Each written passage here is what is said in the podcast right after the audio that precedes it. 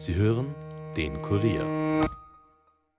Bevor wir starten, ein Hinweis in eigener Sache. Ihr seid Sport und vor allem Fußball interessiert. Ihr fiebert mit dem österreichischen Nationalteam genauso mit wie mit Rapid, der Austria oder Salzburg.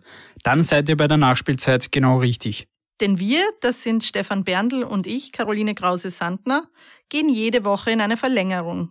Wir thematisieren alles, was sich auf oder neben dem grünen Rasen so tut. Von Analysen bis hin zu Interviews liefern wir euch die wichtigsten Infos. Die Nachspielzeit gibt es überall dort zu hören, wo es Podcasts gibt, sei es auf Apple Podcasts oder Spotify. Wir freuen uns, wenn ihr reinhört. Hallo bei den Fakebusters. Mein Name ist Armin Arbeiter und heute widmen wir uns dem Recht. Dem Recht, das nach Ansicht einiger Verschwörungsmythiker gar nicht gelten darf. Denn laut ihnen sind alle Gesetze in Deutschland und Österreich nicht gültig. Seien doch beide Länder in Wirklichkeit Firmen. Eine Ansicht, die wir vor allem von den Reichsbürgern kennen. Der folgende Verschwörungsmythos geht aber noch ein bisschen weiter. Eine fremde Militäreinheit soll über die eigentlich geltenden Gesetze wachen. Klingt absurd? Durchaus. Bleibt skeptisch, aber hört uns gut zu.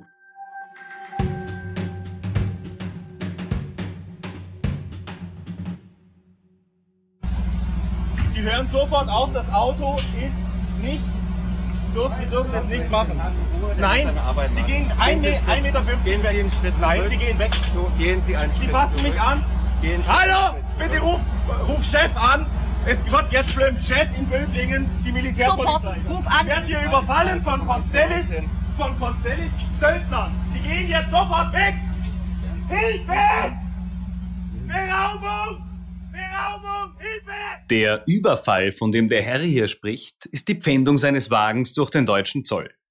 Warum er gepfändet werden soll, ist unklar. Für den Herrn ist das jedenfalls ein rechtswidriger Überfall von Söldnern. Seine Familie solle Chef anrufen, schreit er. Doch was ist Chef überhaupt? Chef ist das Akronym für Supreme Headquarters Allied Expeditionary Force und bezeichnete das 1943 unter General Eisenhower etablierte Hauptquartier der amerikanischen Streitkräfte, das jedoch nach Kriegsende aufgelöst wurde. Genau wie die klassischen Reichsbürger gehen Chefanhänger davon aus, dass es sich bei Deutschland um einen besetzten Staat, eine BRD GmbH, handeln würde. Deswegen erkennen sie auch Rechtsprechungen nach der Gesetzgebung der Bundesrepublik Deutschland nicht an. Die deutschen Politiker und Beamten erscheinen im Chefkosmos allesamt als Marionetten einer unrechtmäßigen Herrschaft. Tatsächlich sieht man auf dem auf Twitter veröffentlichten Video, wie der Herr scheinbar mit Chef telefoniert. Das hört sich folgendermaßen an. Hello, I have here a violation from from the police, academies, Söldner, and I can't do anything. They have weapons. I don't know what to do. They have weapons and they they force me. They force me. Joachim, geh. Can you help me, please? I'm I'm here until three, but they they have weapons. They have weapons. You please help me. Ja. Ja, wir verstehen uns richtig. Deutsch, danke. Nein, ich bin kein US-Amerikaner, aber die bestehen mich hier, die Akademie-Söldner. Sag die, deine Adresse. Da. Ja, ja, habe ich. 16 Die Staatsanwaltschaft anrufen? Okay. Hilfe von Chef hat der Mann keine bekommen. Der Fall wurde wegen seiner Parolen an den Staatsschutz in Stuttgart abgegeben. Auch das Auto hat er letztendlich verloren. Zuvor hat er sich auf das Autodach gestellt und geweigert, es zu verlassen. Sein Sohn griff ein, wurde in Handschellen gelegt, die Polizei musste Pfefferspray einsetzen. Eine Sauerei, diese verfickten Scheiß... Constellis! Söldner bewaffnet! Wir sind unbewaffnet! Nein, was gehen Sie weg! Gehen Sie Wir weg! sind unbewaffnet! Lassen Sie mich! Hilfe! Fixieren! Handschließen dran jetzt! Auf! Lassen Sie mich! Hilfe!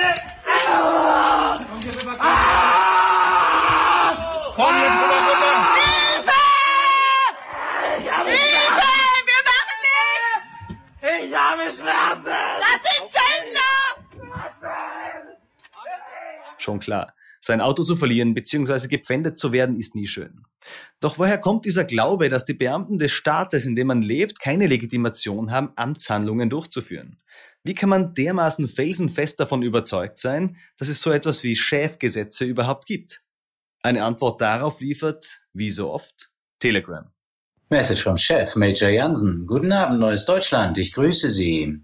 So, ich nehme Bezug auf den oberliegenden Post. Ähm, daraus geht ja hervor, äh, dass die sogenannte Scheinregierung hier der BRID die Bundeswehr angewiesen hat, dass sich alle Soldaten impfen lassen müssen. Wenn Sie unsere Kanäle verfolgt haben, kennen Sie die Situation dieses Weltkrieges. Ja? Das heißt, auch wir müssen innerhalb der sogenannten eigenen Reihen kämpfen und bereinigen. Das müssen Sie verinnerlichen. Das ist bei der Bundeswehr so, das ist bei der Armee so, das ist bei der Polizei so und das ist bei den Sicherheitskräften so. Und alle die, die wir aussortiert haben, sind dann natürlich auch die, die sich impfen lassen. Und dann sagen sie eben, sie sind bei der Bundeswehr oder bei der Polizei oder sonst irgendeine Sicherheitskraft. So, und das sind dann auch die, die sich willig dem Willen dieser kriminellen Scheinregierung unterworfen haben. Das heißt, das sind die, die bei Ihnen allen demnächst vor der Tür stehen und die Impfpflicht durchsetzen werden. Ja? Es ist der Feind, es ist das Böse. Die haben sich dafür entschieden. Commander Thorsten Jansen betrachtet sich selbst als Soldat und Befehlshaber von Chef. Er meint, er habe von Ex-US-Präsident Donald Trump die Macht und den Auftrag bekommen, Deutschland aufzuwecken und die Oberen aufzufordern, ihre Arbeit einzustellen. Jansen gibt an, sowohl das US-amerikanische Militär, die US Space Force und sogar Gott hinter sich zu haben, ist davon überzeugt, dass Deutschland inzwischen von Donald Trump, dessen Abwahl natürlich eine Lüge und der immer noch rechtmäßiger Präsident der Vereinigten Staaten ist, und dem US-amerikanischen Militär regiert wird. 2020 soll die Bundesrepublik vom US-Militär nämlich übernommen worden sein und die Chefgesetze aus den 40er Jahren sollen wieder gelten. Der Kanal Jansens besteht zu einem großen Teil aus Todesdrohungen gegen Politiker, Ärzte, aber auch gegen andere Verschwörungsmystiker, denen er zu wirr ist. Dabei veröffentlicht er auch Namen, Adressen, Telefonnummern seiner Feinde.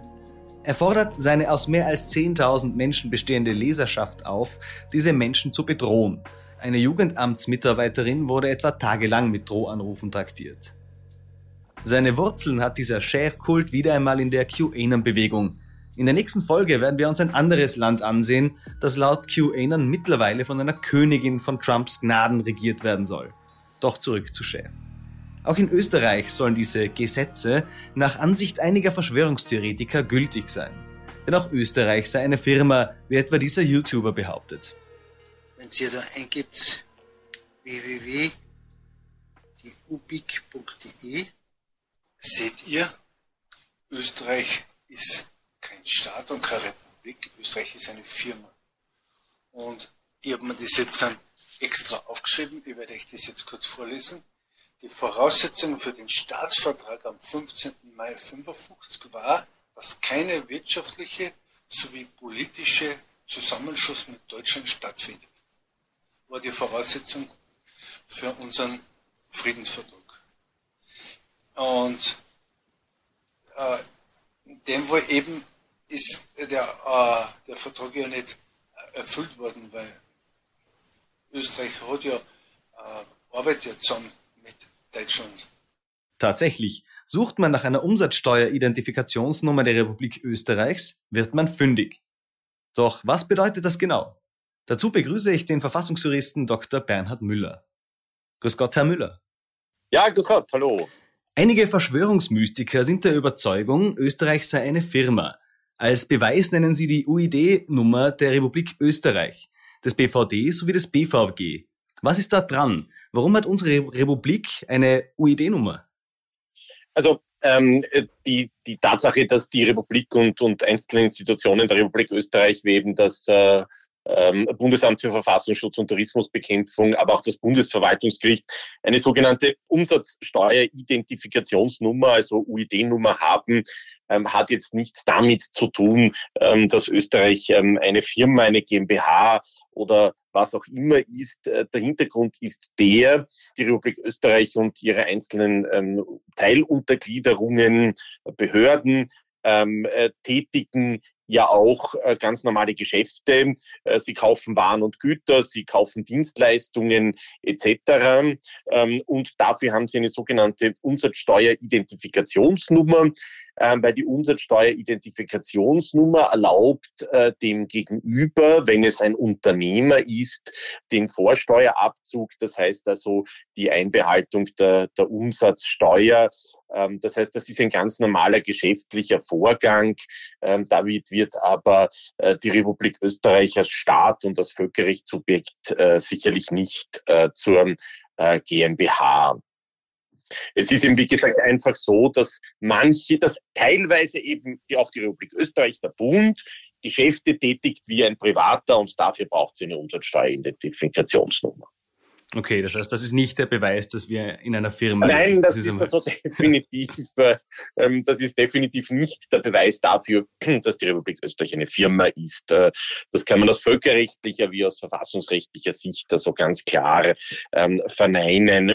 ob man, ob ähm, ein bestimmtes Gebilde ein Staat ist, richtet sich also sicherlich nicht danach, sondern äh, da gibt es eben andere Merkmale, ähm, wie eben die Existenz ähm, äh, eines Staatsvolkes, eines Staatsgebietes und einer Staatsgewalt und also einer Unabhängigkeit nach außen und nach innen. Das ist also nach herrschender völkerrechtlicher und auch Verfassungslehre die Definition eines Staats und äh, dass man eine Umsatzsteueridentifikationsnummer hat, hat damit also absolut gar nichts äh, zu tun. Okay, vielen Dank. In zahlreichen Telegram-Gruppen wird dazu aufgerufen, die Regierung zu boykottieren, die Republik Österreich nicht anzuerkennen und in einigen Fällen gar die Politiker zum Tode zu verurteilen. Welche Strafen stehen auf Verlautbarungen dieser Art? Also dann können mehrere Strafbestimmungen in Frage kommen. Man könnte also hier auch überlegen, ob es sich um einen Hochverrat handelt, wenn ich also versuche, äh, durch Gewalt oder Drohung die Verfassung der Republik Österreich sozusagen abzuschaffen oder abzuändern. Dafür da steht also eine, eine Freiheitsstrafe von 10 bis 20 Jahren äh, darauf. Äh, dann gibt es ähm, im Strafgesetzbuch auch ähm, Strafbestimmungen, die auf staatsfeindliche Verbindungen und staatsfeindliche Bewegungen abzielen, ähm, also genauso etwas wie beispielsweise die Reichsbürger sind. Da kann man von sechs Monaten bis fünf Jahren auch ins Gefängnis äh, kommen. Äh, man kann auch überlegen, wenn hier Gewalt oder Drohung äh, gegen Organe der Republik Österreich, gegen den Bundespräsidenten, die Regierung, den Nationalrat, gegenüber Gerichten und Behörden ausgesprochen wird, ähm, ob das eben auch die Nötigung äh, bestimmter Verfassungsorgane ist. Ähm, da gibt es dann auch Freiheitsstrafen von einem bis zu zehn Jahren. Im Detail muss man sich das dann eben anhand eines konkreten Sachverhalts immer anschauen. Aber gerade die beiden Strafbestimmungen staatsfeindliche Verbindungen und staatsfeindliche Bewegungen, die wurden eben jüngst, also vor ein paar Jahren auch novelliert mit dem Ziel, ähm, dass man Bewegungen wie die Reichsbürger auch strafrechtlich äh, künftig äh, besser verfolgen kann oder derartigen Drohungen ähm, und Nötigungsversuchen und eben Angriffe auf die Republik Österreich besser begegnen kann. Okay, ich verstehe. Das heißt auch, wenn sich jetzt ein Staatsverweigerer in Deutschland oder Österreich zu einem Adeligen erklärt oder zu einem Herrscher, dann steht da auch bereits eine Strafe drauf. Da man jetzt nicht einen, einen Adeligen von vor äh, der Ersten Republik, da gibt's ja, glaube ich, noch diese äh, Kronenstrafe. Das Adelsaufhebungsgesetz, genau, mhm. beim Adelsaufhebungsgesetz äh, ist die Strafe noch in, in, in Kronen ausgedrückt und äh, da gab's ja die Diskussion, die sich auch um Karl Habsburg gedreht hat, ob man diese Strafe jetzt in Schilling beziehungsweise mittlerweile Euro äh, umrechnen kann. Das ist also nicht ganz klar. Ich, ich würde jetzt aber den Fokus hier äh, gar nicht ähm, auf das Adelsaufhebungsgesetz legen, sondern mehr darauf, dass diese Personen sich ja ein Amt anmaßen. Also entweder ist es eben dieser Drohungstatbestand gegenüber der Republik und ihren Organen oder es ist eben eine Amtsanmaßung, dass man eben sich ein staatliches Amt, äh, eben, eben die Ausübung eines staatlichen Amtes anmaßt und das ist auch ein eigener Straftatbestand im Strafgesetzbuch, der ähm, mit einer Freiheitsstrafe von bis zu sechs Monaten zu, zu bestrafen ist. Und wenn das sich weiter verdichtet, dann, wie gesagt, äh, kann es neben diesen Nötigungstatbeständen auch unter den Straftatbestand der staatsfeindlichen Verbindung oder Bewegung subsumiert werden, wo man dann eben Strafen bis zu fünf Jahren hat. Ja, also das heißt, das kann, wenn es exekutiert wird, Immerhin gibt es da eine bei den staatsfeindlichen Verbindungen und Bewegungen eine Mindeststrafe von sechs Monaten, Freiheitsstrafe von sechs Monaten. Ähm, das heißt, ähm, auch wenn man nicht gleich die Höchststrafe bekommt, ähm, kann das durchaus empfindlich sein. Okay, ja. Gut, als eine juristische Stütze nennen viele Verschwörungsmystiker die sogenannten Schäfgesetze. Mhm. Äh, Gott, in aller Theorie, ist es denkbar, dass diese Gesetze noch gelten? So absurd sich das jetzt anhören mag? Nein, also zunächst muss man einmal sagen, dass sich diese Chefgesetze auf die, äh, die alliierte Militärregierung auf Deutschland bezogen haben. Ähm, Österreich hat sich äh, schon äh, mit dem Ende ähm, des Zweiten Weltkrieges ähm, schon sehr, sehr frühzeitig im Mai 1945 ähm, wieder für unabhängig erklärt. Es ist mittlerweile auch herrschend, dass Österreich vom Deutschen Reich nicht annektiert wurde, sondern lediglich okkupiert. Das heißt im, Ergebnis, äh, dass Österreich ab 1938 nicht aufhörte zu bestehen, ähm, nicht untergegangen ist, nicht äh, Teil des Deutschen Reiches wurde, sondern Österreich letztlich nur handlungsunfähig wurde und eben mit der Proklamation vom 27. Mai 1900, äh, 27. April pardon, 1945 äh, die Demokratische Republik Österreich unter der Verfassung von 1920 wiederhergestellt wurde. Das heißt, man hat die Handlungsfreiheit sozusagen wieder zurückerlangt unter eben der ursprünglichen Verfassung. Aber auch in Österreich war es so, dass wie in Deutschland die Souveränität des Staates bis 1955 äh, beschränkt war, nämlich durch äh, das erste und zweite alliierte Kontrollabkommen, ähm, wo zwar eine vorläufige Verfassung, also die Verfassung 1920 vorläufig und dann auch endgültig wieder in Kraft gesetzt wurde, aber der alliierte Rat, wie er in Österreich geheißen hat, bei bestimmten Gesetzesvorhaben ähm, zunächst bei allen, ab 1946 mit dem zweiten Kontrollabkommen dann nur mehr bei Verfassungsgesetzen ein Zustimmungsrecht hatte. Ähm, das heißt, die Souveränität war, Österreichs war da beschränkt, aber mit dem Staatsvertrag von 1955 hat Österreich äh, wieder seine volle Handlungsfähigkeit äh, zurückerlangt. Warum ist das wichtig? Weil ein Staat, und darauf spielt ja äh, diese ganze Berufung auf die Chefgesetze, die in Deutschland gegolten haben, zunächst einmal und, und nicht in Österreich, äh, die aber auch in Deutschland jetzt nicht mehr gelten, aber jedenfalls in Österreich nie gegolten haben, spielen ja darauf an, ähm, dass, ähm, es, also, dass, dass, dass es die Bundesrepublik Deutschland nicht gäbe, und äh, dass eben kein unabhängiger, sondern immer noch ein besetzter Staat wäre. Äh, das ist aus meiner Sicht auch ein Humbug, aber in Österreich äh, kann man sich da insofern einfacher machen, weil wir sagen können, was die Deutschen nie bekommen haben, ist, wir haben einen Staatsvertrag, einen Staatsvertrag von 1955, der uns die volle Souveränität wieder zurückgegeben hat. Warum ist das wichtig? Ein Staat ist eben völkerrechtlich eben durch, wie ich schon vorher gesagt habe, äh, das Bestehen eines, ähm, eines Staatsgebiets, eines Staatsvolks, das ist wohl unstrittig, aber auch einer Staatsgewalt gekennzeichnet. Und diese Staatsgewalt muss nicht nur nach innen unabhängig sein, das heißt, also sie muss nicht nur nach innen dem Gewaltmonopol des Staates folgend das Recht durchsetzen können, sondern auch nach außen quasi völkerrechtlich unabhängig sein. Und völkerrechtlich unabhängig bedeutet eben, dass es keine Beschränkungen der Souveränität ähm, nach außen äh, gibt und der Staat eben äh, Beziehungen äh, zu anderen Staaten auf gleicher Ebene ohne Einschränkungen pflegen kann. Solche Einschränkungen haben eben von 1945 bis 1955 durch die alliierten Kontrollabkommen bestanden. Aber wie gesagt, mit dem Staatsvertrag von Wien 1955 hat Österreich seine volle Souveränität auch nach außen hin wieder zurückbekommen. Und es ist daher völlig unzweifelhaft in völkerrechtlicher, aber auch in verfassungsrechtlicher Hinsicht, dass die Republik Österreich ein Staat ist und keine Firma, keine GmbH und dass die Staatsorgane der, der Republik Österreich auch ähm, auf der Verfassung, die auf letztlich auf der Verfassung basieren, legitime äh, Staatsorgane ähm, legitime Staatsorgane sind, weil die Verfassung ja letztlich das Grundbaugesetz eines Staates ist. Ein Staat ist immer auch durch eine Verfassung gekennzeichnet. Ähm, und Österreich hat eben nach dem Zweiten Weltkrieg seine Verfassung von 1920 ähm, wieder in Kraft gesetzt, einen anderen Weg gewählt in Deutschland, wo ja durch die Teilung Deutschlands ähm, ähm, erstens der Verfassungsbildungsauftrag in Deutschland von den Alliierten kam. In Österreich war das eine Proklamation der vorläufigen Staatsregierung als Vertreter des Volkes.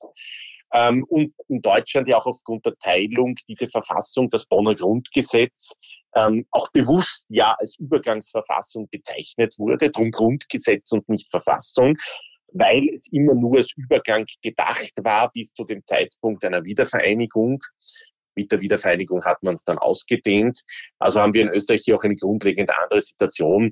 Aber auch die Situation in Deutschland äh, bedeutet nicht, dass diese Chefgesetze noch irgendwie in Kraft wären und dass äh, Deutschland, äh, das wiedervereinigte Deutschland, aber auch die Bundesrepublik Deutschland ähm, davor ähm, kein souveräner Staat, sondern eine Firma gewesen sind. Gut, vielen Dank. Ich glaube, diesem, diesem Thema könnte man wirklich auch eine gesamte Folge widmen. Danke für diese sehr gute Aufklärung.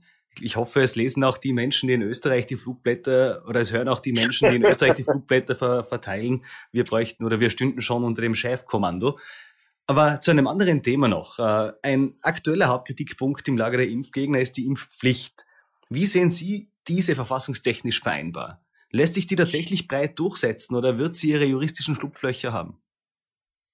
Naja, es sind zwei, zwei unterschiedliche Fragen aus meiner Sicht. Frage Nummer eins ist, darf ich eine Impfpflicht einführen? Ähm, eine eben allgemeine Impfpflicht ähm, betreffend äh, Covid-19, Covid-19-Schutzimpfungen. Aus meiner Sicht kann der Staat das als Ultima Ratio, weil es hier sozusagen um den Schutz ähm, erstens des Gesundheitssystems geht, dass man einen Kollaps und einen Zusammenbruch des Gesundheitssystems verhindert. Und zweitens, dass man durch die Schutzimpfung ähm, vulnerable Gruppen schützt. Und drittens, dass man, wenn man eine hohe Durchimpfungsrate hat, auch wahrscheinlich mittelfristig aus dieser Pandemie eine Endemie machen kann, sprich also ähm, sie zurückdrängen kann, dass die äh, Covid-19, Corona äh, zukünftig vielleicht so etwas wie eine Grippe wird, das heißt, dass man Grippewellen hat, wie man Covid-19-Wellen hat, aber dass das Ganze beherrschbar wird. Dass das so ist, dass diese Bedingungen zutreffen, das muss der Staat natürlich evidenzbasiert epidemiologisch nachweisen. Das kann ich als Jurist, als Verfassungsjurist nicht beurteilen. Da muss man die Epidemiologen, die Virologen, die Gesundheitsökonomen fragen. Aber wenn ich eben dieses Ziel, Schutz des Gesundheitssystems für Überlastung, Schutz der vulnerablen Gruppen und letztlich, ich möchte nicht sagen Besiegen der Pandemie, aber zumindest Zurückdrängen der Pandemie, sofern man das erreichen kann, halte ich eine Impfpflicht verfassungsrechtlich für zulässig. Aus meiner Sicht muss es davor aber ähm, eine, breit, eine breite Impfkampagne, also Werbekampagne, unter Umständen auch unter Anreizsetzung, ich sage Stichwort Impflotterie geben. Das vermisse ich im Moment völlig. Man hat irgendwie das Gefühl, es schlafen alle in der Pendeluhr, äh, beschäftigen sich nur mit der Impfpflicht, aber nicht, wie ich die Leute entsprechend aufkläre und motiviere, sich freiwillig impfen zu lassen. Weil freiwillig ist natürlich immer besser, als wenn ich jemanden zwinge. Das heißt, äh, das verstehe ich jetzt nicht. Und der zweite Punkt ist, äh, die Impfpflicht kommt halt relativ spät. Das heißt, man kann jetzt bestenfalls sagen, ich werde die fünfte oder sechste oder siebte Welle verhindern, aber bei der vierten und wahrscheinlich auch bei der fünften wird es nichts bringen. Sie sagen jetzt, wie setze ich die Impfpflicht breit um? Das ist jetzt ähm, eine andere Frage als die Zulässigkeit. Ähm, hier geht es darum, also gibt es einmal einen, eine absolute Grenze, ähm, die auch von allen respektiert wird. Ich kann niemanden mit physischem Zwang zum Impfen zwingen. Ich kann ihn jemand nicht vorwehren, ich kann jemand, um das plastisch zu sagen, nicht vorführen, festhalten und impfen. Das ist verfassungsrechtlich ähm, nicht möglich. Äh, das ist eine rote Linie, die niemand überschreiten kann, aber wie gesagt auch niemand überschreiten will. Und ja, das eröffnet natürlich Schlupflöcher. Denn äh, derzeit ist es im Entwurf, ähm, der gestern überarbeitet präsentiert wurde, so vorgesehen, ähm, dass man mittels eines Informationsschreibens zum 15.03. erstmals, das ist der sogenannte Impfstichtag, und dann alle drei Monate aufgefordert werden wird, seiner Impfpflicht nachzukommen. Tue ich das nicht, äh, bekomme ich eine im ähm, verkürzten Verfahren erlassene Strafe. Ähm, die wird, kann bis zu 600 Euro betragen. Ähm, diese Strafe kann alle drei Monate verhängt werden. Das heißt, je, alle drei Monate werde ich aufgefordert. Wenn ich jeweils nicht komme, kann ich alle drei Monate eine Verwaltungsstrafe von bis zu 600 Euro, also 2400 Euro im ersten Jahr bekommen.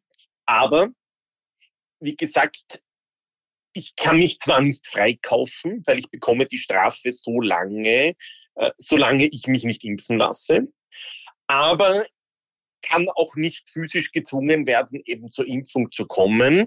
Und wenn man die Strafe beeinsprucht, dann ähm, ist es so, dass man diese Strafe nicht sofort bezahlen muss, sondern es wird dann ein ordentliches Verwaltungsstrafverfahren eingeleitet und dann wird überprüft, ob man eben tatsächlich impfpflichtig ist oder nicht. Wenn man nicht impfpflichtig ist, darf man natürlich auch nicht bestraft werden. Das heißt aber nicht, dass ich mich dauerhaft der Impfung entziehen kann, weil irgendwann einmal ist dieses Verwaltungsstrafverfahren abgeschlossen. Das wird ein bisschen dauern, wenn es viele Einsprüche gibt. Und spätestens dann muss ich meine erste und in weiterer Folge meine zweite und meine dritte Verwaltungsstrafe bezahlen. Und dann, glaube ich, wird das zum Umdenken führen. Aber zunächst äh, können die Leute einmal quasi etwas Zeit gewinnen, wenn sie eine etwaige Strafverfügung beeinspruchen, weil sie dann zumindest jene Zeit gewinnen, solange es dauert, äh, das Verfahren dann abzuwickeln. Aber entziehen äh, von der Impfung dauerhaft oder sich freikaufen, das kann man auf keinen Fall. Fassen wir noch einmal zusammen. Wie gerade detailliert von einem Verfassungsjuristen dargelegt, leben wir in einem souveränen Staat, in dem eine Verfassung gilt.